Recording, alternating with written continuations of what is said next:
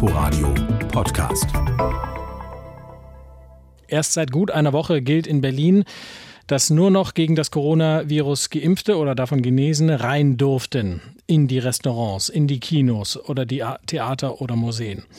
Aber abseits der Freizeitgestaltung tut sich halt auch was. Die Corona-Infektionszahlen galoppieren, die Intensivstationen arbeiten nach eigenen Angaben am Limit.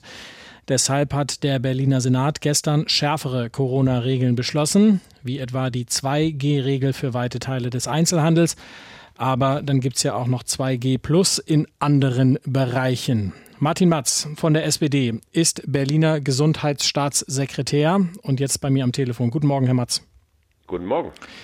Wenn Sie es in einem Satz zusammenfassen müssten, und darum würde ich Sie wirklich herzlich ersuchen, was gilt denn dann ab Samstag wo in Berlin? Ja, mit einem Satz ist es schon schwierig, aber wir haben äh, die 2G-Regelung ausgedehnt, von der Sie eben gesprochen haben, dass sie auch im Einzelhandel, auch bei Hotelübernachtungen, auch in der Erwachsenenbildung, auch bei Fahrschulen beispielsweise gilt.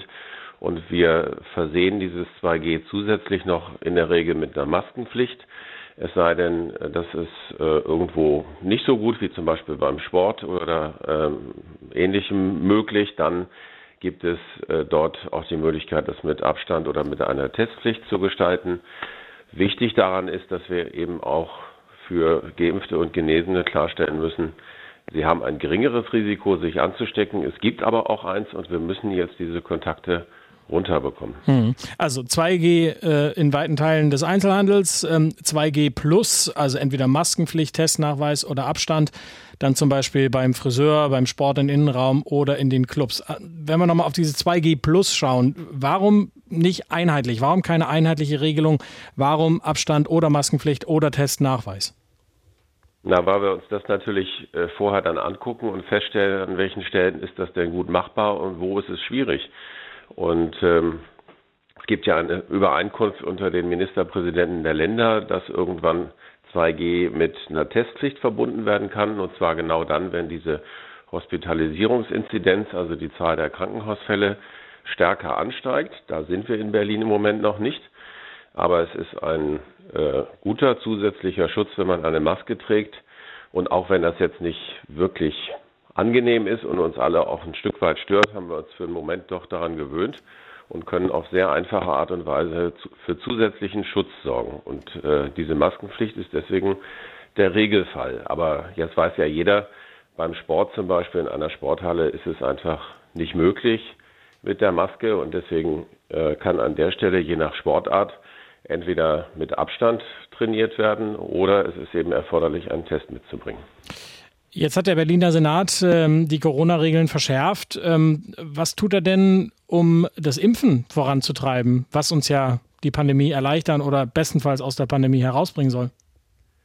Das soll uns herausbringen, wobei wir natürlich sehen müssen, dass bei, den, ähm, bei der Entwicklung der Infektionszahlen für die nächsten zwei Wochen oder drei Wochen die Impfung von heute noch nicht hilft. Trotzdem ist es extrem wichtig für den weiteren Verlauf des Winters.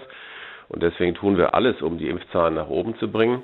Ich weiß, dass die Nachfrage im Moment noch schneller steigt als das Angebot, aber nur um eine Zahl zu nennen, die Zahl der Auffrischimpfungen in Berlin, die wir pro Tag machen, etwa 18.000, liegt jetzt sechsmal so hoch, wie sie noch Ende Oktober gewesen ist. Das ist hm. auch organisatorisch eine Herausforderung.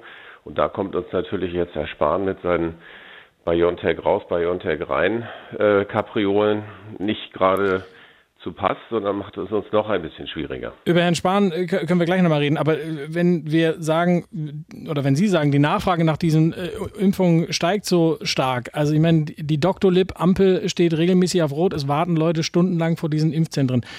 Das muss doch besser lösbar sein, anderthalb Jahre rein in diese Pandemie. Ja, das ist aber eine Frage von Geschwindigkeit im konkreten Moment.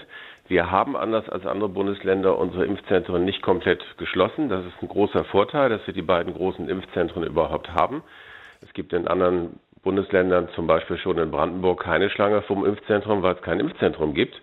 Und wir haben deswegen mit den Auffrischungsimpfungen bei den, gerade bei den über 60-Jährigen doppelt so schnell bisher agieren können wie der Durchschnitt der Bundesländer. Aber jetzt steigt die Nachfrage eben so explosionsartig an, was ja gut ist, dass wir mit äh, der Erhöhung des Angebots eben nur mhm. bedingt nachkommen. Wir machen aber sehr, sehr viel. Wir haben jetzt 50 Bundeswehrsoldaten zusätzlich in der Messe. Wir haben diese Woche am Montag im Linden, im Linden Center in Lichtenberg eine zusätzliche Kapazität eröffnet. Wir werden am Freitag im Ring Center äh, von da ab ganze 1000 Impfungen pro Tag anbieten können und es kommen nochmal drei weitere Impfstellen, wo wir zwischen 600 und 1000 Impfungen am Tag zusätzlich werden anbieten können, die wir bisher nicht haben. Jetzt haben Sie gesagt, ähm, die Pläne des äh, Gesundheitsministers Jens Spahn, weniger BioNTech auszuliefern, mehr auf Moderna zu setzen, ähm, damit hat er der Impfkampagne einen Bärendienst erwiesen. Die Debatte ähm, hat ja nun einiges an Aufsehen erregt. Die Frage ist doch aber eigentlich, warum eigentlich? Also ich meine, selbst Experten sagen, der moderne Impfstoff ist mindestens genauso gut wie BioNTech. Experten sagen, eine Kreuzimpfung, äh, also erst BioNTech geimpfte, die die dann Moderna bekommen, ist womöglich sogar besser. Also warum die Aufregung? Ich gebe Ihnen erstmal recht, weil gerade auch die Zahlen, die wir auch sogar in Berlin messen können mit den Impfdurchbrüchen, zeigen uns, dass Moderna ein wirklich gut wirksamer Impfstoff ist, der, dessen Wirkung auch relativ lange gut anhält. Ähm, und deswegen gibt es gar keinen Grund, diesen, über diesen Impfstoff kritische Diskussionen zu führen. Aber es ist eben leider von Bundesseite aus so dargestellt worden, als ginge es jetzt darum, Impfstoff vor dem Verfallen äh, am, an der Mindesthaltbarkeitsgrenze zu bewahren. Und das ist natürlich nicht das Motiv. Damit stellt man den Impfstoff ja so hin, als ob er eben tatsächlich nicht so gut wäre. Die Leute denken jetzt, sie kriegen da also einen Restposten angeboten. Und das ist überhaupt nicht der Fall, sondern dieser Impfstoff ist, äh, wie gesagt, hochwirksam. Das haben ja auch sehr, verschiedene sehr Leute schon versucht einzufangen. Also äh, nicht zuletzt Herr Spahn selber, ja. Also dass das ein Fehler war in der Kommunikation, ist ja klar. Aber ja. es gibt ja genug Leute, die sagen, nee, es ist ein wirklich guter Impfstoff, macht das. Naja, und die Kurzfristigkeit ist aber natürlich auch fatal, weil wir arbeiten ja nach wie vor auch mit Terminen, die wir vergeben. Und wir haben natürlich jetzt in den Kalendern jede Menge BioNTech-Termine, wo wir vor der Frage stehen, ab welchem Datum, das bereiten wir gerade vor, wir äh, mit BioNTech gebuchte Termine dann mit Moderna durchführen müssen. Das ist, wie gesagt, eigentlich kein Problem, was die Wirksamkeit angeht. Aber die Menschen, die die Termine gebucht haben, haben sich natürlich innerlich jetzt darauf eingestellt und kriegen dann plötzlich gesagt, es gibt jetzt leider was anderes. Das sagt Berliner Gesundheitsstaatssekretär von der SPD, Martin Matz. Herr Matz, vielen Dank für Ihre Zeit heute Morgen. Sehr gerne. Inforadio Podcast.